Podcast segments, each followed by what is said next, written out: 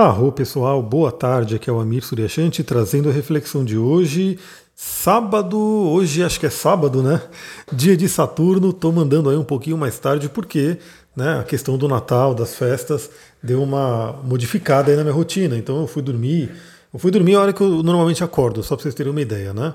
Então eu fui dormir lá para as 4 horas da manhã e aí acordei por volta das 7 e meia, 8 horas, então isso acabou meio que mudando um pouquinho aí toda a minha dinâmica, né? Não consegui nem acordar tão cedo para mandar o áudio. E também, né, até pensei, né, provavelmente muitas pessoas vão estar dormindo também agora cedinho. Aí eu falei, vou deixar vir inspiração e gravar mais tarde. E estou gravando aqui por volta das duas horas da tarde. Não perdi o dia, estamos aí trocando uma ideia sobre a energia de hoje. Bom, continuamos com a lua cheia no signo de Virgem. Então é um ótimo dia para a gente continuar aquele trabalho de autoaprimoramento, trabalho de cuidar com a saúde, da saúde, né? Então temos aí esse momento de festas e muita, muita comida. Geralmente as pessoas até passam um pouquinho do ponto e aí vale a pena você de repente fazer um detox hoje, né? Descansar, tudo isso é muito importante, né? Fazer com que o nosso corpo possa se regenerar. E o que, que a gente tem de aspecto no dia de hoje? Bom, vamos falar dos três aspectos que a Lua está fazendo. Um deles já foi, né? Que foi duas e meia da manhã, um trígono com Urano né, podendo trazer aí muita libertação né, para quem se conecta.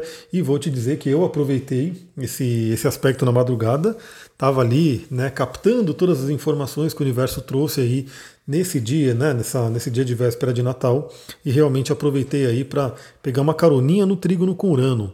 É, o trígono com Urano é aquela coisa, né? Faz a gente abrir a mente, faz a gente se libertar de padrões, né? Estamos falando da Lua com Urano, a Lua vai falar sobre padrões de infância, padrões do passado, né, questões que estão profundamente enraizadas, e Urano vem com aquele clarão do raio, do relâmpago, do trovão, que pode fazer com que a gente ilumine algumas coisas. E ao iluminarmos algumas coisas, a gente enxergar alguns padrões, a gente tem uma facilidade maior em deixá-los para trás. Então, eu particularmente aproveitei esse, esse, esse aspecto. Você pode refletir aí no seu caminho, né, na sua, no seu dia de ontem, na madrugada, que, que aconteceu? Se você ainda estava acordado, acordado, hoje já estava dormindo, né? O que, que veio nessas festas? Porque sim, né? Lembra, a gente está num momento bem né, importante. Temos aí muitas pessoas se reunindo, algumas pessoas né, ficando sozinhas mesmo, mas não é uma noite qualquer, né? É uma noite que realmente pode trazer muitas e muitas questões. Então vale a pena você refletir o que, que vem do passado, o que, que vem de questões familiares que de repente podem ser transcendidos nesse momento. E aí a gente vai ter agora, né, por volta das 17 horas, uma Lua fazendo trígono com Mercúrio. Um aspecto muito, muito interessante porque fala do nosso emocional, que é a Lua, em aspecto fluente com a nossa mente, nosso pensamento racional, que é Mercúrio. Também fala sobre harmonia para comunicação. E novamente, né, como a gente tem aí o Mercúrio em Capricórnio, uma Lua em Virgem, é aquele momento onde a gente pode ter uma certa disciplina para trabalho, para fazer o que tem que ser feito, né, para poder de repente organizar a semana, mesmo que seja aí a, a, última semana do ano, uma semana também mais curta, mas de repente ver o que, que a gente ainda precisa fazer e o que, que a gente pode fazer até para o próximo ano. Né? Ou mesmo por ser um sábado, né? por ser esse sábado pós-festa, de repente só um relaxamento mesmo, de repente ter aquele relaxamento e fazer com que nossa mente se, como eu posso dizer, né? A nossa mente fique mais tranquila, fique mais leve, fique descansada. Pode ser um momento interessante. E claro que é muito bom, como temos é um trígono com Mercúrio, conversas, né? Você pode de repente ter conversas muito ricas, conversas muito interessantes com pessoas que você ama, né, que você pode realmente até aprender com elas algumas coisas, é um ponto interessante, ou até refletir sobre o que você aprendeu no, no dia de ontem, sobre festas e assim por diante, né, porque você pode ainda, ainda hoje carregar essa energia do que, que você participou, né, do que, que você aprendeu nas reflexões de ontem. Eu, pelo menos, sou assim, né? Eu sei que nada é por acaso no universo, então cada coisinha que vai acontecendo eu vou observando e vou vendo o que, que é aquilo, o que está acontecendo ali, né, o que, que o universo está querendo mostrar para mim, o que, que de repente eu estou criando, né, o que está no meu inconsciente que está vindo né, em determinada situação. Eu, particularmente, tenho muito esse hábito. E por volta das 20 horas, né, já à noite, a gente vai ter a Lua em Virgem fazendo aí uma oposição a Netuno em Peixes. E aí sim eu diria que pode ser aquele momento de folga, de day off, né? de descanso realmente. porque é aquela coisa, né? Pelo menos eu, eu vou falar da minha experiência. Acho que cada um tem aí teve a sua experiência e eu tenho, eu procuro ter um, uma rotina de sono, né, muito bem estruturada. Né? Eu geralmente nunca vou dormir depois da meia-noite. Eu procuro dormir sempre no máximo 11 horas, né, 11 e pouquinho, dependendo do dia, mas ainda procuro dormir mais cedo quando possível e sempre acordo cedão, né? Acordo ali, tem dia que eu acordo três e meia da manhã, tem dia que é três e cinquenta, tem dia que é quatro e pouquinho, mas sempre acordo bem cedo. E aí, como teve essa noite de Natal, onde eu fui dormir praticamente no horário que eu acordo, deu uma desregulada aí. Mas o que eu quero fazer no dia de hoje? Tirar aquele atraso, né? Voltar a regular o meu organismo para que possa ter esse sono. E como a gente tem aí a oposição a Netuno. A oposição a Netuno pode ser um aspecto desafiador, mas, como todo aspecto, é um contato, é onde a Lua está falando com Netuno. Seja lá qual for o aspecto, isso é um ponto importante quando a gente fala de uma astrologia humanística evolutiva, mesmo aquele aspecto que para a astrologia tradicional é colocado como um aspecto desafiador, e pode ser sim desafiador, ele não é ruim, a gente não tem um aspecto como ruim, porque faz parte do universo, né? faz parte da dinâmica do universo ter aquela oposição. Então, o aspecto de oposição ele vai pedir equilíbrio. Né? Então, novamente, eu particularmente gosto muito de produzir, de ter essa produtividade, mas eh, reconheço muito a importância do sono. Então, eu posso dizer que eu particularmente já meio que entrei nesse equilíbrio. Eu, só falando um pouquinho do meu histórico, né? Eu tenho Júpiter em Capricórnio, né? Vênus em Capricórnio, né? Toda essa coisa de querer produzir, querer trabalhar, querer ter alta performance. E realmente lá atrás, né? É, muito tempo atrás, eu tinha uma meta, né? Um objetivo de dormir o menos possível e de trabalhar o máximo possível, aquela coisa, né? Trabalhar, trabalhar, trabalhar, trabalhar sem parar, né? E dormir o menos possível. Só que ao longo do tempo, ao longo dos meus estudos e eu estudando o ser humano, eu fui percebendo o quanto isso não é legal, né? O quanto não adianta fazer isso porque acaba sendo, né? Acaba jogando contra. Não tem jeito, a gente precisa valorizar os momentos de descanso. Deixa eu tomar alguinha. Então, enquanto eu falava que eu gostaria muito de dormir menos, né? Hoje eu entendo que eu preciso dormir o suficiente. Né? Eu preciso realmente dormir porque o sono ele faz parte de todo o processo de produtividade. Então olha como esse equilíbrio funciona. Se ficarmos só no lado né, de produtivo, no lado material, né, no lado do elemento terra, que o Virgem acaba trazendo por ser um signo de terra, e a própria casa 6, a gente pode ficar, né, pode afetar a nossa saúde, pode afetar a nossa própria performance. Se a gente ficar só na casa 12, só no peixe, só no Netuno, a gente também fica, de repente, sem produzir nada, né? Fica ali no plano das ideias, no plano dos sonhos e não produz nada. Agora, quando a gente consegue um bom equilíbrio, e isso vai na vida de cada um, né? Novamente, a ciência, né, pelo que eu estudo dessa parte da, do sono, e olha que eu tenho estudado muito, eu recomendo muito, você que tem interesse nessa, nessa parte aí, é, e gosta de ler, leia o livro Por que Dormirmos, do Matthew Walker. É um livro que é o mais completo que eu já vi, obviamente, sobre o sono. Tem outro livro muito legal do Siddhartha Ribeiro, chamado Oráculo da Noite. O livro do Matthew Walker ele vai falar mais da parte científica mesmo, da parte do descanso, do que, que o sono faz, né? Por que, que é tão importante o sono que as pessoas né, têm a tendência de não valorizar, algumas pessoas. É, e aí ele fala, mostra toda a importância da ciência mesmo, a importância física para o nosso corpo, para o nosso cérebro.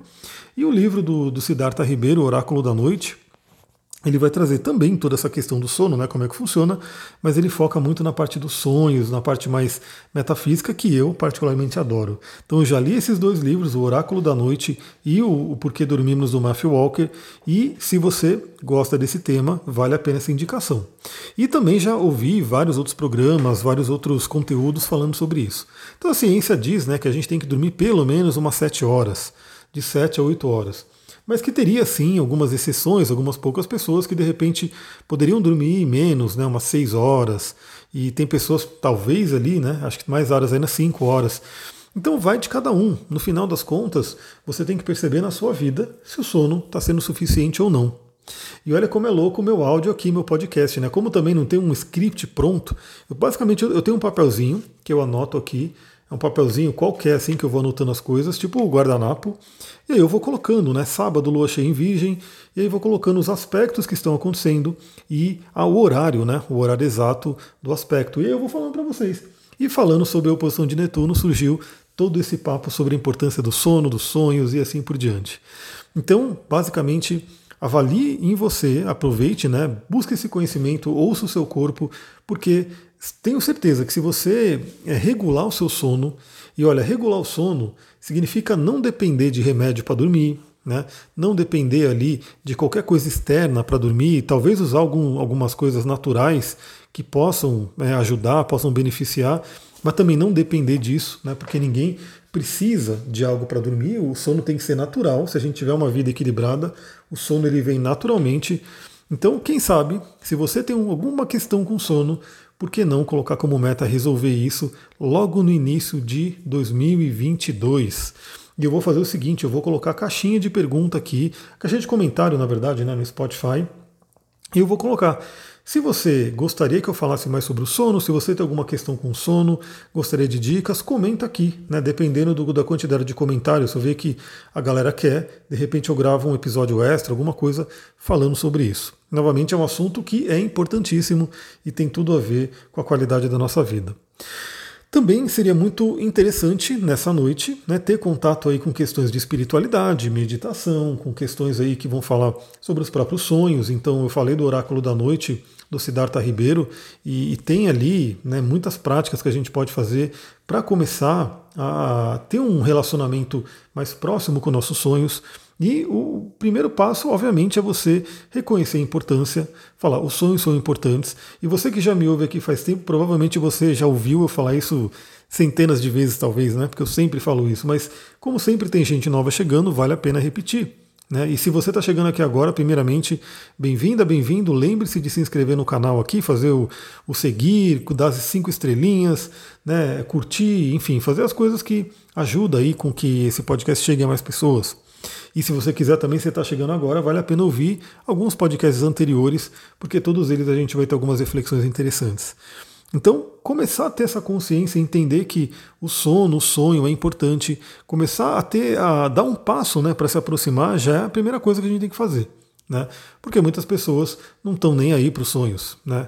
Usam o, o, dormir simplesmente para lá, eu preciso dormir, vou descansar e acabou mas não tem essa, essa conexão como algo que, como Siddhartha Ribeiro colocou no livro, pode ser um oráculo da noite. Então, a primeira coisa é ter essa consciência, falar, não, peraí, o sonho pode me trazer muita coisa interessante. A partir daí você pode começar a programar né, o seu inconsciente, a dizer né, que você quer entrar em contato com sonhos, você quer de repente ter respostas alguns desafios que você esteja passando através dos sonhos. Você quer visitar templos, escolas astrais, você quer receber a visita de mestres, contatar antepassados. Você dá ali a sua ordem. E assim, simples, não, não custa nada você dá a sua ordem. Pode ser que não aconteça nada, pode ser que simplesmente você durma e não lembre também do sonho, mas pode ser que de repente você dê esse comando e você tenha uma grande surpresa. Então, vale a pena. Também tem aquela coisa, né? O que dizem é que temos muitas e muitas forças espirituais simplesmente querendo nos ajudar. E a parte do sonho é um momento de contato muito propício, porque estamos já num estado alterado de consciência, um estado mais sutil. Mas nós devemos dar permissão, nós devemos pedir, né, para que essas forças se apresentem e trabalhem junto com a gente. Então, primeira coisa, faça isso. Outra coisa é, assim que acordar pela manhã, procure relembrar dos sonhos. É muito comum também que os sonhos mais vívidos que a gente lembre mais são aqueles logo quando a gente está acordando, né, no início da manhã, que a gente tem ali a, última fase do sono REM. Então, procure assim que acordar, relembrar do sonho, relembrar detalhes, né, de repente até se você sentir né, alguma interpretação, já, já começar a refletir, mas o importante é começar a lembrar, é de repente começar a anotar e falar, bom, esse é o sonho. E se você quiser começar a anotar, melhor ainda, você faz aí um caderninho dos sonhos, de repente anota no celular, grava no celular, alguma coisa assim, e vai tendo contato. Conforme você vai tendo contato, você vai realmente é, tendo uma intimidade maior com o seu próprio inconsciente e com forças astrais.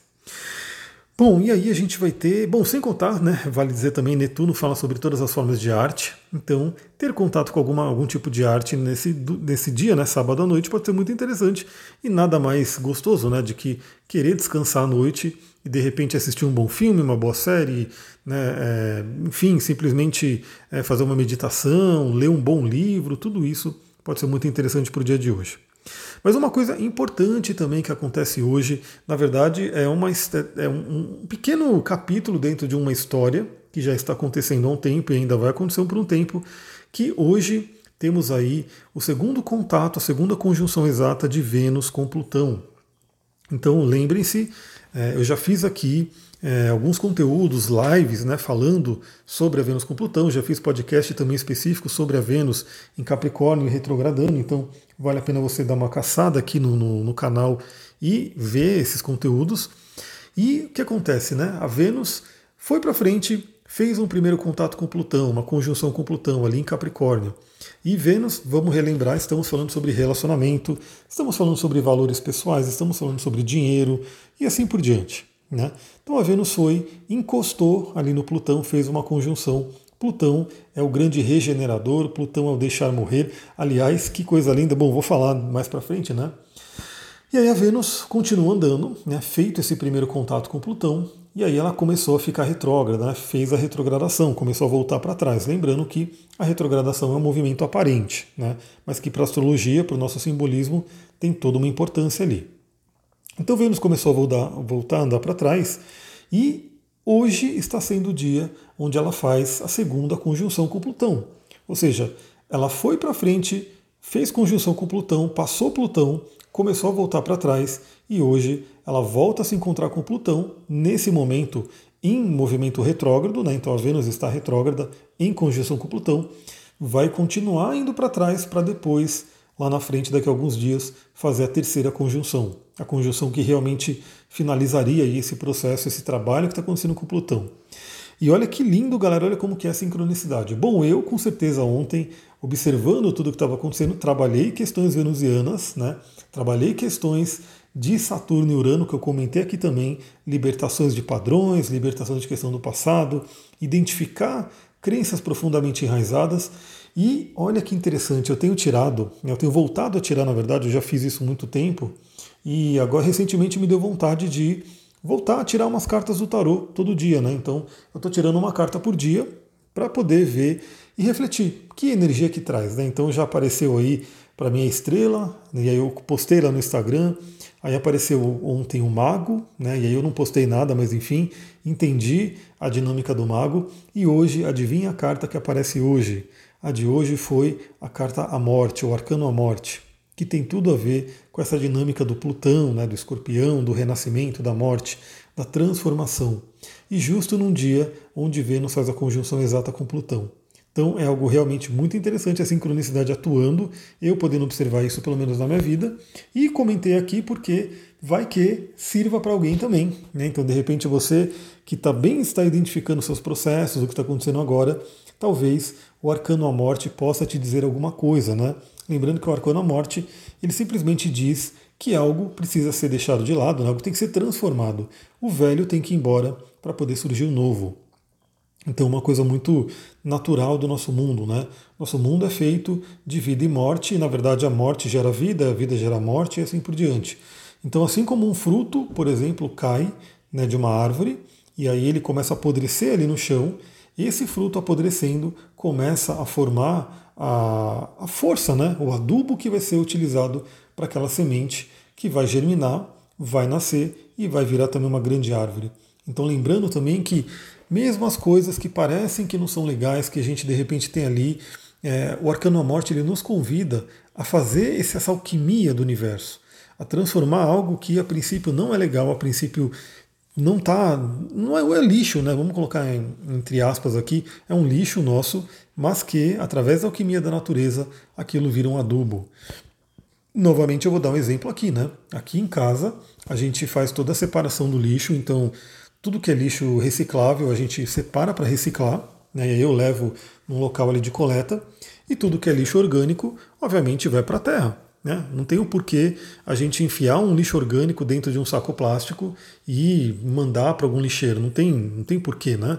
É, tudo que for lixo orgânico aqui, casca de fruta, né, essas coisas que a gente come, que muito, né? Aqui é incrível que em um dia se enche aí o, o, o baldinho de lixo orgânico, porque a gente come muita fruta, verdura, tudo isso.